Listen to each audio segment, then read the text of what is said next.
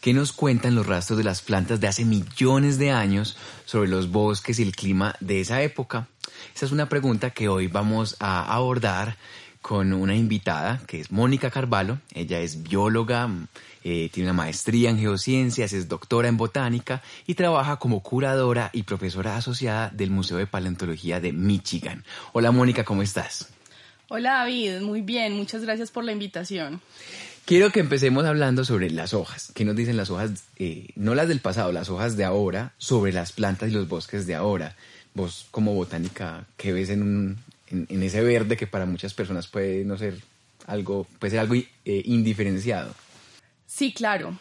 Las hojas, pues yo me he dedicado a estudiar hojas y las hojas pues son el órgano principal que tienen las plantas para hacer fotosíntesis.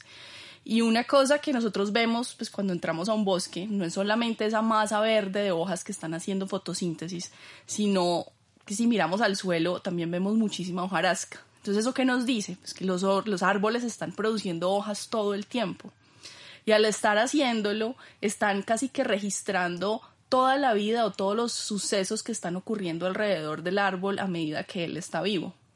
Entonces, claro, las hojas no, no son las mismas de especie en especie, pero tampoco son las mismas eh, a, lo largo, de la vida de una misma planta. Exacto, a lo Por largo ejemplo, de la vida. ¿cómo pueden ser las diferencias? O sea, una hoja pálida, o sea, no sé, cómo, ¿quién me dice una hoja y sus cambios? Bueno, entonces, o sea, las hojas son muy complejas. Pensar en hojas y sobre todo en estos ecosistemas tropicales, si nosotros nos ponemos a mirarlas con detalle, son extremadamente variables, pero cada una en sí también es súper compleja. Entonces, una característica que tienen las hojas es que eh, en estas latitudes casi todas tienen una venación que forma un retículo. Y si nosotros fuéramos a estirar todas las venitas que hay en una hoja, por ejemplo, de un árbol de mango, podríamos alcanzar hasta 100 metros de venas empaquetados en una hoja relativamente pequeña. Eso quiere decir que hay una enorme complejidad en el patrón y en la forma en cómo esas venitas están empaquetadas en una hoja. Y esa complejidad nos dice muchísimas cosas. Entonces, por un lado, nos puede decir de qué especie estamos hablando los patrones que tienen las especies son muy diferentes uno de otro. Por ejemplo, hay unas que tienen como antes del borde de la hoja, como uno ve como un margen. Es, eh, el anturio creo que tiene... sí, eh, eh, exacto. Ese era uno de los ejemplos que estaba pensando. O sea, si pensamos en una hoja de un mango, hay una vena principal que va pasa por toda la mitad de la hoja y está muy bien definida. Y al lado y lado, pues tienes todas esas venitas que están como formando una, una retícula. Si miramos la hoja de un anturio, por ejemplo, pues también hay una vena en la mitad, pero si nos vamos hacia los bordes, hay unas venas que pasan y casi que colectan todas las otras venas y se van muy paralelas a lo, largo del margen. Y eso es bien característico de los anturios. Entonces, si comparamos las venas, en los patrones de las venas en estos dos tipos de hojas, pues vemos que son muy distintas y esos patrones pues nos informan qué especies son las que estamos viendo. Entonces, eso por un lado es algo que nos permiten las venas de las hojas, nos permiten identificar qué especies son las que estamos viendo.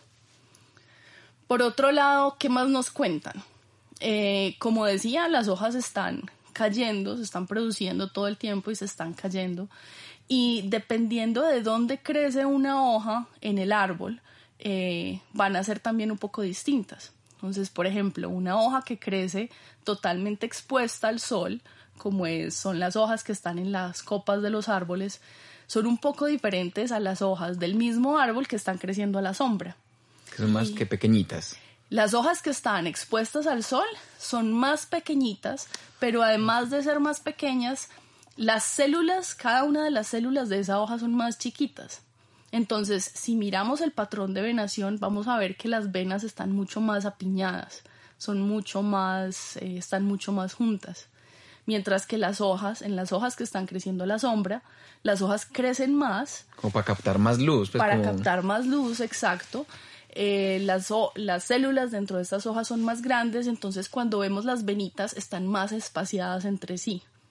Eso quiere decir que si nosotros vemos un grupo de hojas de un mismo árbol, podemos diferenciar las que estaban creciendo a la luz y las que estaban creciendo a la sombra. Oye, y bueno, quisiera antes de pasar como a hablar más de, las hojas, eh, o no, para hablar de otra manera sobre las hojas, ¿tú cómo llegaste acá? Pues a, o sea, tú desde niña dijiste, quiero ser botánica, o en qué momento, cómo fue esa, ese camino. Esa es una historia chistosa porque, porque desde chiquita me gustaban las hojas. O sea, cuando yo era, cuando yo tenía como 5 o 6 años que estaba aprendiendo a leer, había un, en la casa teníamos la enciclopedia del mundo de los niños. Y en esas pues hay un tomo sobre las plantas. Y entonces hablan sobre las estaciones, pues cosa que nosotros no vemos acá, pero también hablaba de la fotosíntesis y hablaba de cloroplastos. Entonces para mí era una cosa loquísima pensar que las plantas producían su propio alimento y que dentro de las hojas estaban estos pequeños paqueticos verdes llamados cloroplastos que eran los que hacían eh, hacían la comida. Azúcar con luz solar. Azúcar con luz solar, tal cual. Entonces yo cogía las plantas de mi casa, eran unas, eh, unas difempaquias, unas aráceas. Esas están, las llaman cafetos también. y esas son las que son como tóxicas para los perritos porque tienen como unos cristales. Sí, exacto, esas son tóxicas para los perritos y son muy gruesas, son muy gorditas las hojas. Entonces cuando yo era chiquita yo cogía y les, les arrancaba la piel eh, y entonces me ponía a mirar a ver qué había dentro. Entonces, con mis ojos de niña chiquita, pues yo veía ahí unas bolitas y para mí era maravilloso pues pensar que esos eran, que esos eran cloroplastos. Ya, después de haber estudiado sé que no eran cloroplastos, que estaba viendo probablemente eran simplemente células muy grandes, eh, pero eso fue lo que más me cautivó desde muy chiquita para pues como ese gusto por, las plantas. Y alguna vez, es que, bueno, tú trabajas con fósiles de plantas y, yo me preguntaba, claro, uno normalmente, ¿cuál es el acercamiento que tiene de los medios de comunicación, los libros? Dinosaurios, ¿cierto? Como huesos. Uno se imagina mucho fósil, hueso. Pero uno dice fósil, flor, o fósil, polen, o cierto. ¿Alguna vez pensaste que eso podía ser una relación? Como ve esta planta tan linda, podría ser un fósil de planta, o como esa conexión entre esos dos mundos. Nunca, nunca lo llegué a pensar. Entonces, cuando yo entré a biología, era estudiante de biología y ya cuando me estaba, me estaba acercando hacia el final de la carrera, que tenía que definir qué quería hacer de tesis, eh, mi profesor de morfología de plantas me habló de la posibilidad de buscar plantas fósiles, de trabajar con plantas fósiles. Hasta ese momento yo no sabía que existían plantas fósiles en Colombia, justamente por eso, porque Usualmente cuando pensamos en, fósiles pensamos en dinosaurios, en huesos. Incluso eh, con esa concepción en mente, nunca pensamos que en Colombia pueda haber fósiles. Pero resulta que Colombia también es un paraíso para la paleontología eh, y para justamente entender la historia de nuestra diversidad. Hay fósiles en todos los países, pues es que me, quedó esa pregunta como eh, si todo territorio tiene condiciones para que algo se fosilice? Eh, las condiciones que hacen que algo se pueda fosilizar son las condiciones tectónicas de la región. Entonces, una de las cosas que como biólogos nosotros siempre pensamos es que en estos sitios tropicales, como todo se descompone tan rápidamente, entonces hay muy, muy poca probabilidad de que se haya, de que se formen los fósiles. Pero eso no es así. Realmente lo que controla no es tanto el clima, no es tanto el ambiente en particular, sino las condiciones geológicas que estén creando una cuenca que esté subsidiendo, es decir, una cuenca que esté haciendo un espacio suficiente para que las cosas se entierren. Y esto pues ocurre a, un, a una escala mucho más grande de la que nosotros pensamos. Es una escala de cientos o miles de kilómetros mientras que usualmente nosotros pensamos en, cosas que se están degradando pues en espacios de metros solamente. O sea que un territorio donde haya fósiles por naturaleza es grande, pues es vasto, o sea, si encontré uno no es que al solamente a tres metros a la redonda pueda haber, sino que probablemente estoy en un gran territorio que donde la vida se haya fosilizado en muchas ocasiones. Sí, sí, exactamente. Y eso es eh, mucho de lo que encontramos acá en Colombia. En Colombia hay muchos, digamos, los sitios en los que más fósiles encontramos son los sitios en los que naturalmente hay roca expuesta, es decir, sitios en los que no hay mucha vegetación, sea porque haya sido removida, como en el caso de las minas, o sitios en donde la vegetación es muy poca porque hay muy poca pluviosidad, hay muy poca lluvia caso como el desierto de la Tatacoa o en la Alta Guajira. Pero la verdad es que en Colombia hay muchísimos sitios eh, en donde encontramos rocas sedimentarias que no necesariamente están expuestas, sino que están cubiertas por la vegetación, pero esas rocas sedimentarias tienen todo el potencial de tener fósiles. Una roca sedimentaria es como la que se va desmoronando con el tiempo, ¿o qué? No. No, las rocas sedimentarias son las que se forman a partir de sedimentos, valga la redundancia. Entonces, en general, existen tres grupos principales de rocas. Entonces, las ígneas, que son las que se forman, digamos que a partir de magma.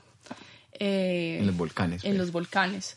Están las rocas metamórficas, que son digamos, rocas que previamente existían, que por procesos de alta temperatura o compresiones, cuando, digamos, que chocan los continentes, cuando se forman las montañas, entonces se metamorfizan, eh, es decir, que cambian su composición. Y están las rocas sedimentarias, entonces, las rocas sedimentarias se forman a partir de... Em, de arenas o de lodos, de partículas pequeñas que se van acumulando a lo largo del tiempo. Entonces, justamente como se acumulan a lo largo del tiempo, entonces eh, nos van mostrando un registro de cómo cambian los ambientes en el tiempo y cuando un organismo se muere o un organismo cae y hace parte de ese registro sedimentario, pues es enterrado y a lo largo de millones de años, pues eso es después de ese enterramiento, la roca se compacta y eso es lo que nos forma las rocas sedimentarias y los fósiles que encontramos en ellas. Ah, pues es como una como que van cayendo particulitas, particulitas, y de pronto eso se va aplastando y se va endureciendo con mucho, mucho tiempo y queda preservado. Exactamente. Pero es que, bueno, yo pienso en una hoja y pienso no necesariamente en una cosa muy eh, ruda, sino como en algo frágil, pues, o sea, una hoja se parte fácil, en general, digo yo, eh, ¿cómo hace una hoja para llegar a esas condiciones de pues, no es muy fácil que se degrade antes de que se fosilice. Sí, claro, además porque usualmente cuando pensamos en, el transporte de los sedimentos y cómo se van depositando con el tiempo, casi siempre hay agua involucrada. Entonces los sedimentos eh, son movidos a partir de agua. Entonces los ríos, los lagos. Y si pensamos en una hoja que entra al caudal de un río, pues lo primero que pensamos es que lo más probable es que se va a triturar, se va a degradar. Eh, eso quiere decir que cuando, para que una hoja entre a ser parte de esos sedimentos, tienen que ser condiciones muy específicas. Entonces pueden ser, muchas veces encontramos que es en momentos muy puntuales, por ejemplo, cuando, cuando estás cerca de un río y hay una creciente. Las crecientes arrasan todo lo que hay a su alrededor y casi que forman estos flujos de lodos y esos flujos de, lodos están arrastrando mucho de la, de la vegetación, pero también tiene esta particularidad que los deposita inmediatamente. Entonces queda todo enterrado muy, muy rápido. Esas son las condiciones ideales para uno, digamos, de fosilización de plantas. También podemos encontrar, digamos, ríos de, o quebradas de bajo caudal en el que no hay mucho movimiento y hay una depositación continua de arenas que pueden estar como enterrando el material que está, que está ahí viajando. ¿Y todos los fósiles son organismos que se petrificaron o... Mm, es decir, por ejemplo, uno puede encontrar el sellito que dejó algo o ese algo. Eh, ¿Qué pasa? Eh, ¿Qué es lo más común, por ejemplo, en tu caso con las hojas y, los fragmentos vegetales? O sea, ¿has encontrado hojas, el material de la hoja o por lo general es como la marca que deja la avena o cómo es eso? Sí, entonces las hojas eh, las podemos encontrar de varias maneras. Entonces, por un lado, el más común sí es ese, como ese sellito. Esas se llaman impresiones. Entonces, esas son que cuando abrimos una roca, vemos más o menos el dibujito de la hoja y si está muy bien preservado vemos todos los detalles de las venas. Eh, pero no tenemos nada orgánico. A veces encontramos compresiones y para esas compresiones también abrimos la roca y no solamente encontramos el dibujito, sino que encontramos restos orgánicos. Y estos restos orgánicos corresponden a las cutículas de las plantas. Entonces las cutículas son estas capas de ceras que es lo que hace que las hojas sean impermeables, que uno las ve que son medio brillantes. Y estas son unas, son unas estructuras que son muy resistentes, están a bases de grasas, de ceras, de lípidos, son muy resistentes y a veces todavía se encuentran preservadas incluso después de que pasan millones y millones de años. Entonces, cuando están preservadas, eso quiere decir que podemos casi que derretir la roca y aislar completamente estas hojas y tener hojas que vivieron hace millones de años.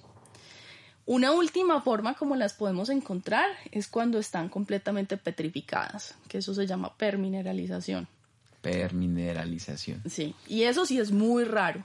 Usualmente en esos lo que encontramos son bloques de roca, usualmente eh, eh, contienen mucho sílice, entonces se ven casi que vidriosas.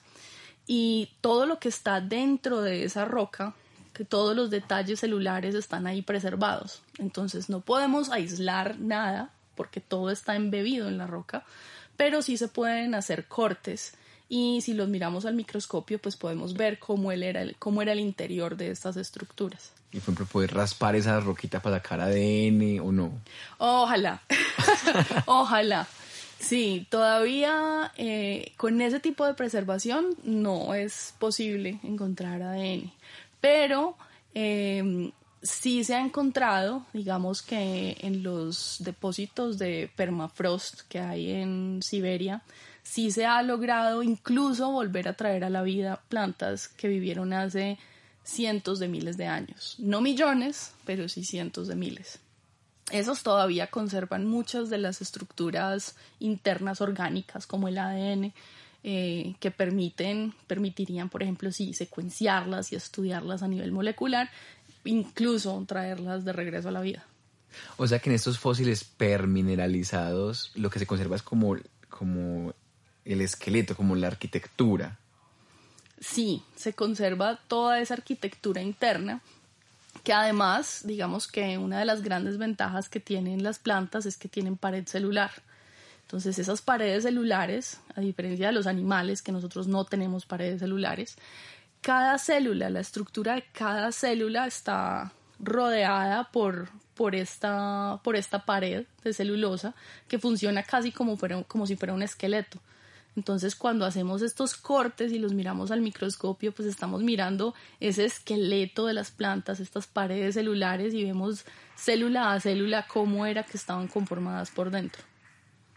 O sea, que eso es lo que vos haces, o sea, vos encontrás un fósil, y comenzás a ver, ahorita nos decías, eh, si tiene las células más grandes, uno podría decir, ve, ¿será que esta era de una hoja que no era de la copa de un árbol, sino que probablemente sea de una parte con más sombra? Algo así.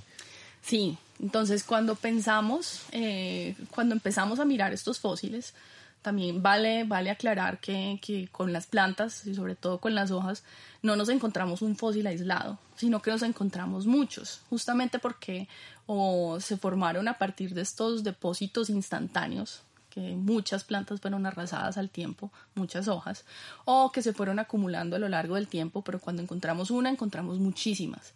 Y eso es una cosa muy poderosa porque eso quiere decir que estamos viendo un reflejo no solamente de una planta, sino de un bosque. Y podemos tratar de empezar a, escudriñar o a tratar de descifrar cómo era que era ese bosque en el pasado. Entonces podemos empezar a mirar, sí, eh, qué tipos de hojas distintas habían, eh, a qué especies o a qué grupos de plantas pertenecían esas hojas. Y también podemos empezar a mirar como estas otras cosas ecológicas. Entonces, cuando pensamos en estas hojas de sol y de sombra, eh, nos relacionamos con algo que es la estructura de un bosque. Entonces, muchos de los bosques que en los que nosotros habitamos, que son bosques lluviosos o bosques eh, semisecos, tienen la característica de tener un dosel cerrado. Entonces, el dosel es el techo del bosque. Y entonces son estos bosques en los que casi que hay una capa continua de hojas en la parte de arriba del bosque. Y eso hace que los bosques adentro sean muy frescos, que no llega tanta tanto sol y pues son mucho más húmedos. Entonces, si, si nosotros somos una planta y estamos en un bosque de estos cerrados, pues las hojas, las ramas que están en la, eh, digamos que dentro del bosque, pues van a tener menos luz que las que están arriba. Y eso es la característica que nosotros buscamos en, en, entre los fósiles. Es si encontramos que hay tanto hojas de sombra como hojas de sol, probablemente estamos viendo lo que era un bosque cerrado en el pasado. Es como si en este momento decidiéramos tomarnos muchos retratos, guardarlos, y en millones de años alguien se encuentra esas fotos y comienza a decir, pero ¿cómo vivían? Oh, ¿qué formas tenían? ¿Y, cómo eran sus comunidades? Me parece muy interesante que, pues, el fósiles o esas, este, estos grupos de fósiles terminan siendo cápsulas del tiempo que, nos permiten inferir muchas cosas, y este, no solamente la estructura del bosque, sino que eh, tú ahorita decías que también eso puede reflejar, o sea, la estructura del bosque también puede ser un reflejo del clima, de cómo, o, me equivoco.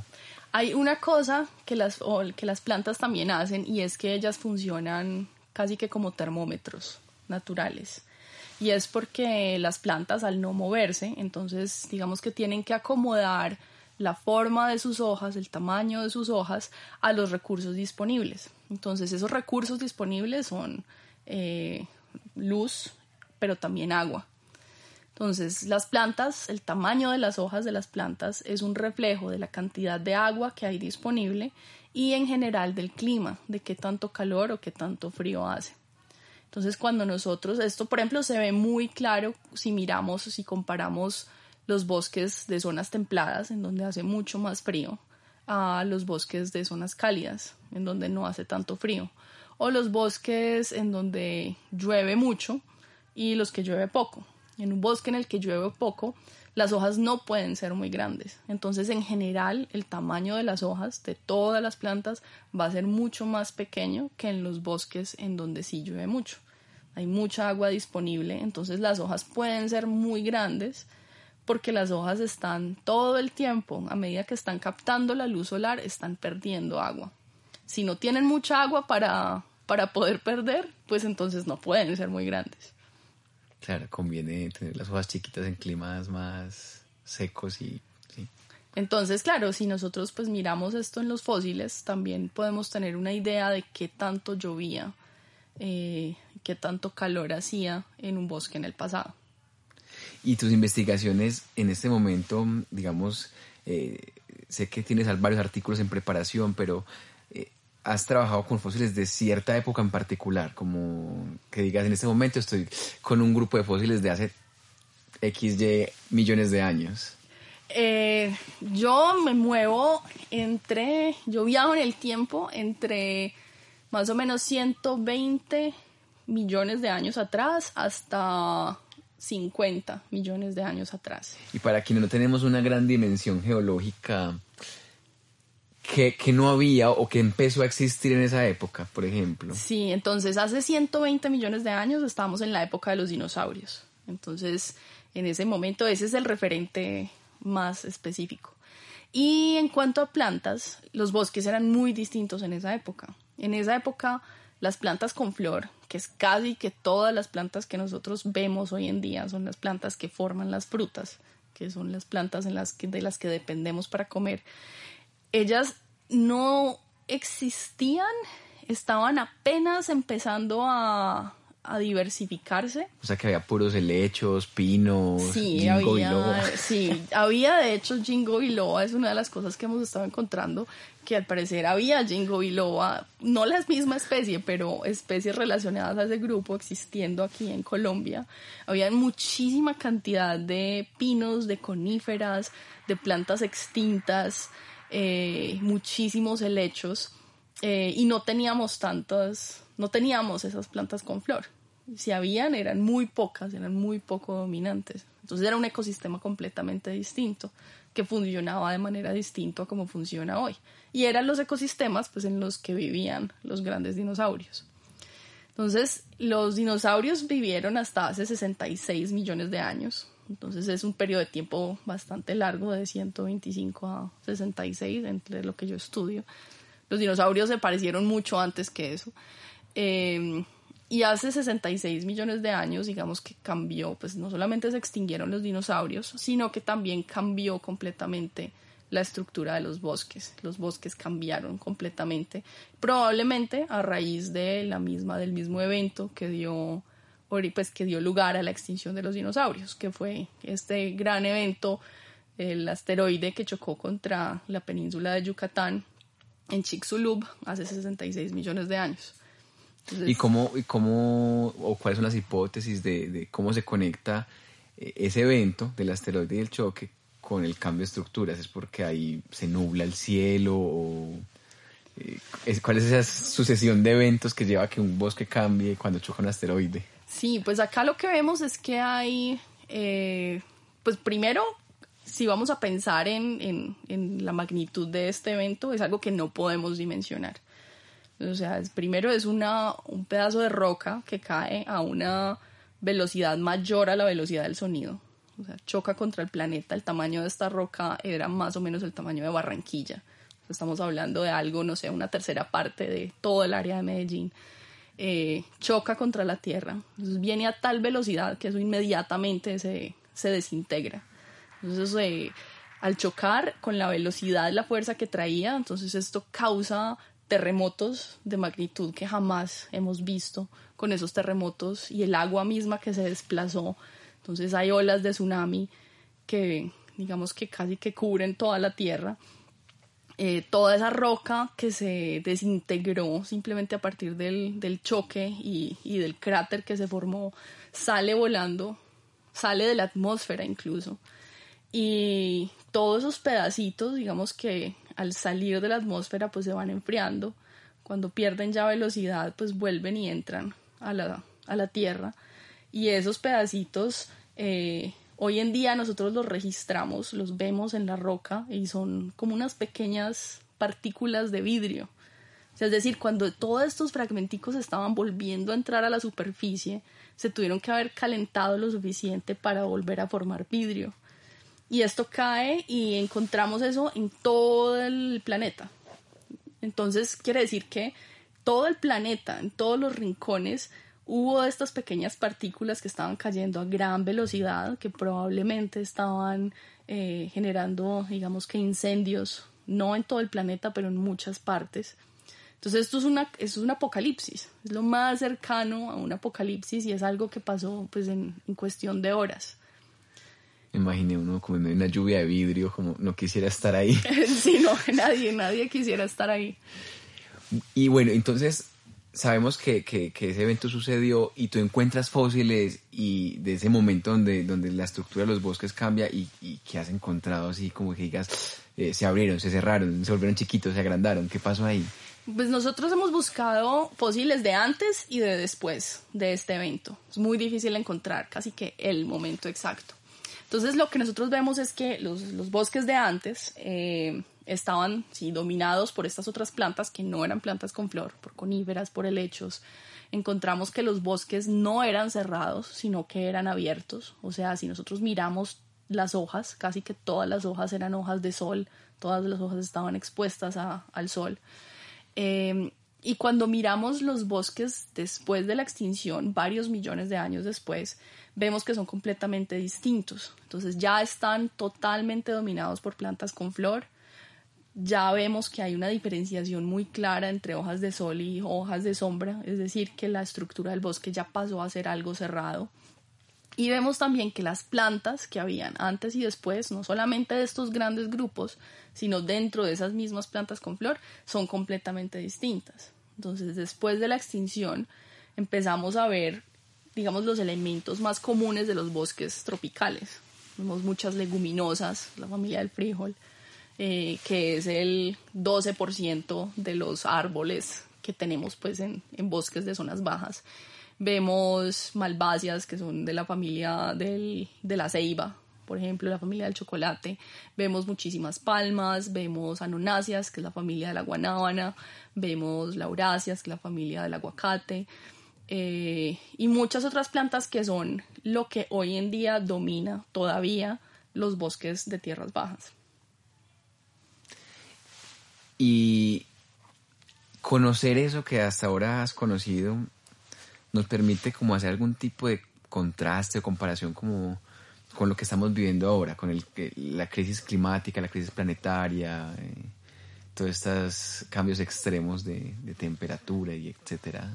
Sí, por supuesto. Una de las cosas más bonitas que tiene, digamos que el registro fósil, o de estudiar el registro fósil, es que, digamos que le permite a uno viajar no solamente a mundos pasados, sino a mundos de condiciones muy diferentes, porque el planeta no ha sido el mismo a lo largo de millones de años. El planeta ha sido planeta cálido, en que la temperatura era mayor a la de hoy. El planeta ha sido planeta más frío, en el cual habían glaciares que casi que cubrían toda la Tierra. Y cuando viajamos en el tiempo, digamos que estamos expandiendo los límites fisiológicos de la vida. O sea, vemos cómo la vida ha respondido a, a límites más allá de lo que podemos medir hoy. Y eso es más o menos lo que pasa con estos bosques de, digamos que de, justo después del impacto. Eh, en ese momento la Tierra tenía una concentración de CO2 mayor a la que tenemos hoy y era una Tierra cálida, era un planeta cálido. Entonces las temperaturas que habían en los bosques tropicales eran al más o menos 4 a 6 grados mayores a los que tenemos hoy. Hacía mucho más calor que hoy.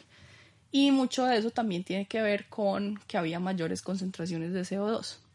Entonces, eh, una de las cosas que nosotros podemos mirar en estos bosques, que son casi que un reflejo de las condiciones a las que nos encaminamos hoy en día, a medida que sigue aumentando la cantidad, la concentración de CO2 en la atmósfera, a medida que el clima se va volviendo más loco, nosotros podemos volver a esos momentos en el tiempo y ver cómo funcionaba el clima, cómo vivían las plantas, cómo respondían los bosques, para tener una idea, por lo menos biológicamente, qué es lo que debemos de esperar eh, que pueda pasar con la vegetación que existe hoy.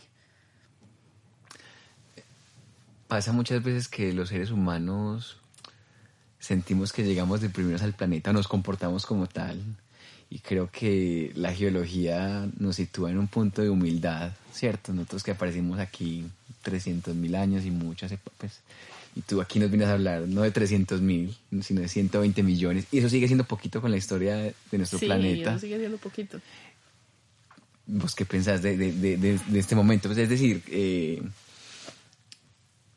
¿Qué piensas de la crisis planetaria y cómo nos estamos como en este momento como humanidad movilizando frente a eso? Que las alarmas siguen sonando hace décadas, pero cada vez como que ya dijeron, veas, si no es ya, no es ya, ya no fue. Sí, pues por un lado al planeta no le importa.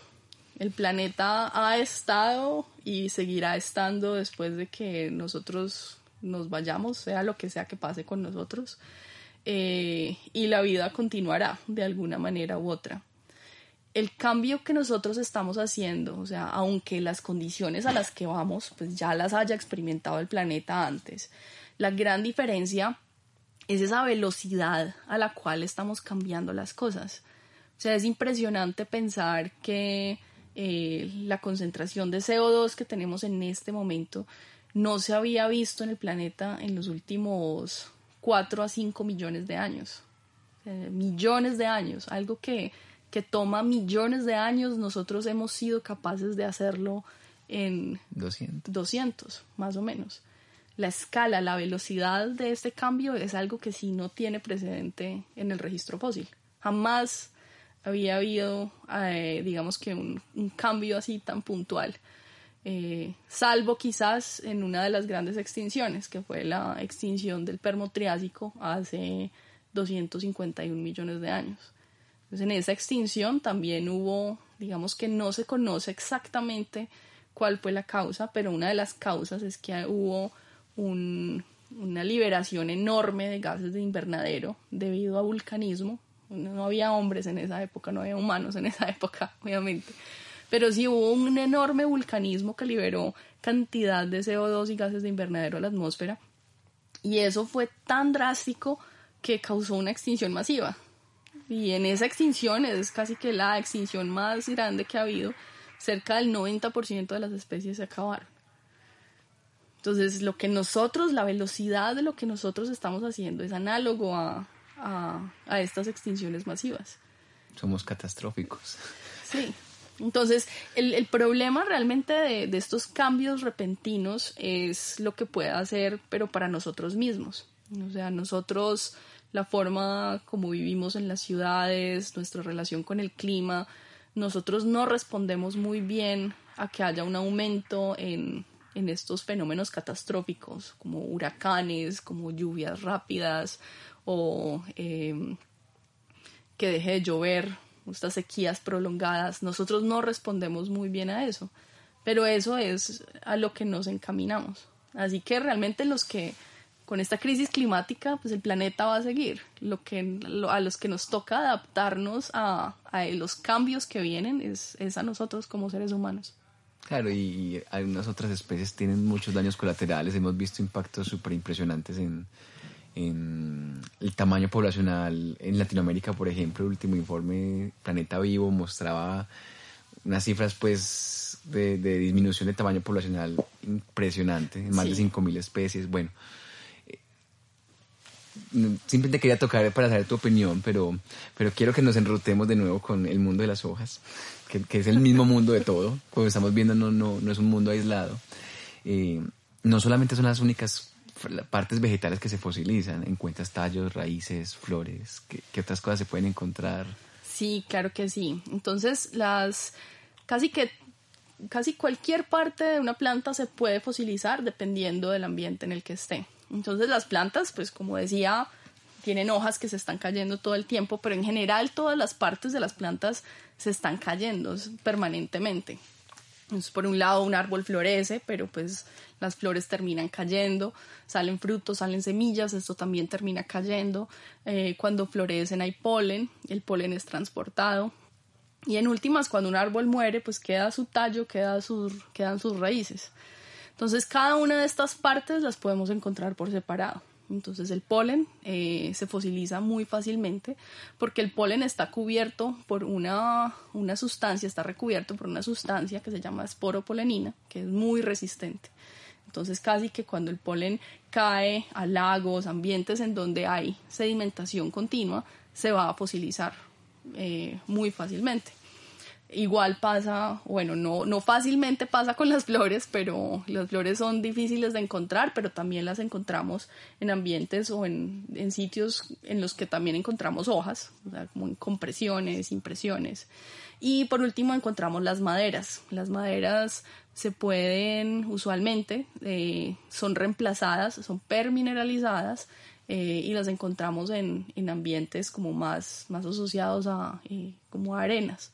Aquí en el Parque Explora en la Sala Abierta tenemos un silopalos, ¿cómo se llama silopalo, cierto? Silopalo, sí. Silopalo, que es de lo que estás hablando, si no me equivoco. Sí, exacto. Y de esos hay muchísimos acá en Antioquia. Em, es una de esas cosas que, que, en Antioquia, Antioquia también es un terreno fosilífero. Lo que pasa es que ha sido ampliamente inexplorado. Eh, porque este tipo de, digamos que este tipo de estudios, la paleontología, pues es algo que que incipientemente ha estado, pero nunca, nunca ha cobrado muchísima fuerza.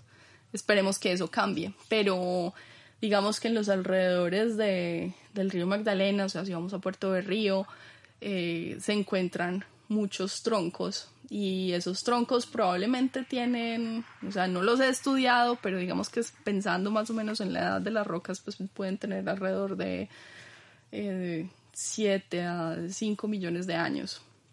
Y también nos están reflejando, o sea, si los pudiéramos estudiar y miráramos sus estructuras internas, pues podemos saber qué son y eso también nos va a contar una historia de cómo han cambiado los bosques en Antioquia. ¿Y has encontrado estos fósiles que son como las piedritas amarillas con pues, que, las en ámbar? Ámbar, sí. Y que, o sea, encuentras, ahí sí, se, ahí sí no es una impresión, no es un sellito, sino que ahí sí se pues la materia orgánica queda... Queda completamente atrapada. Entonces es como, es, es parecido a como si fuera una momificación, porque eh, el ámbar pues es una, es una resina producida por las plantas, entonces estas plantas, digamos que cuando cae algún insecto o incluso pedazos de flores o semillas, quedan ahí atrapados, es como si quedaran completamente embalsamados. No se pueden extraer, si se extraen se degrada inmediatamente, pero eh, están en tercera dimensión. Entonces estos fósiles que quedan atrapados en ámbar, pues los podemos mirar con, con tomografías, es casi que hacerles rayos X para poder verlos cómo son por dentro. O sea que yo no sabía, no se pueden abrir. O- No. No, o sea, si, si, lo, si lo abro se daña, pierde el fósil. Sí. Ay, no, es como demasiado, pues como, qué tentación. no, como sí. ver algo tan bien conservado, pero a la vez tan frágil. Sí, completamente. Ay, yo juraba que de pronto le podían hacer algo a esos fósiles, además de las tomografías que ya pasé, lo tridimensional también te dan información, pero pensé que de pronto se podían tomar muestras para hacer cosas químicas o no sé. No, es muy difícil. Usualmente cuando, cuando, se, cuando se exponen directamente a, digamos que al oxígeno que hay en el aire, se destruyen. Bueno, también hay hermosura, hay belleza en, en esa conservación intocable. Sí, sí. Bueno, eh, muchísimas gracias Mónica por acompañarnos en este episodio. Eh, aprendimos un montón sobre las hojas porque creo que, que también es una invitación a mantenerse dispuesto, dispuesta a ver el mundo distinto, ¿cierto? Que, que no es lo mismo una hoja acuminada, es decir, aquella que tiene el extremo Alargado. puntiagudo, alargado, a una que no sé, sea oblonga, que es como más como un rectángulo angular, con de, Sí. de bordes redondeados, y que todo eso tiene, nos dice cosas del mundo.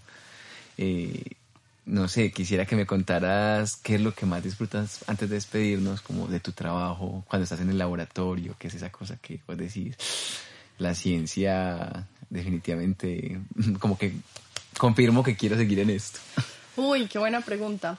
Eh, lo que más me gusta cuando estoy haciendo mi trabajo es, es de verdad tratar de pensar, digamos que con todo ese conocimiento biológico, de, de tratar de pensar cómo funciona una planta, cómo crece una planta, es, es sentarme a pensar y tratar de reconstruir qué evidencias me están dando las hojas de cómo vivían esas plantas y, y tratar de descifrar realmente qué tanta agua estaban transpirando, qué tanta fotosíntesis estaban haciendo, qué estaba ocurriendo en, en momentos determinados y, y en últimas, pues al tener digamos que todas estas, estas fotografías en el tiempo, es eh, justamente entender cómo han cambiado y por qué. Eso, eso es lo que me- más me gusta. Eres dar- una detective. dar, dar rienda a la imaginación, eh, pero buscando esas, digamos, buscando esa evidencia que, que en últimas tiene un soporte biológico y tiene muchas veces incluso un soporte físico de cómo funciona el mundo.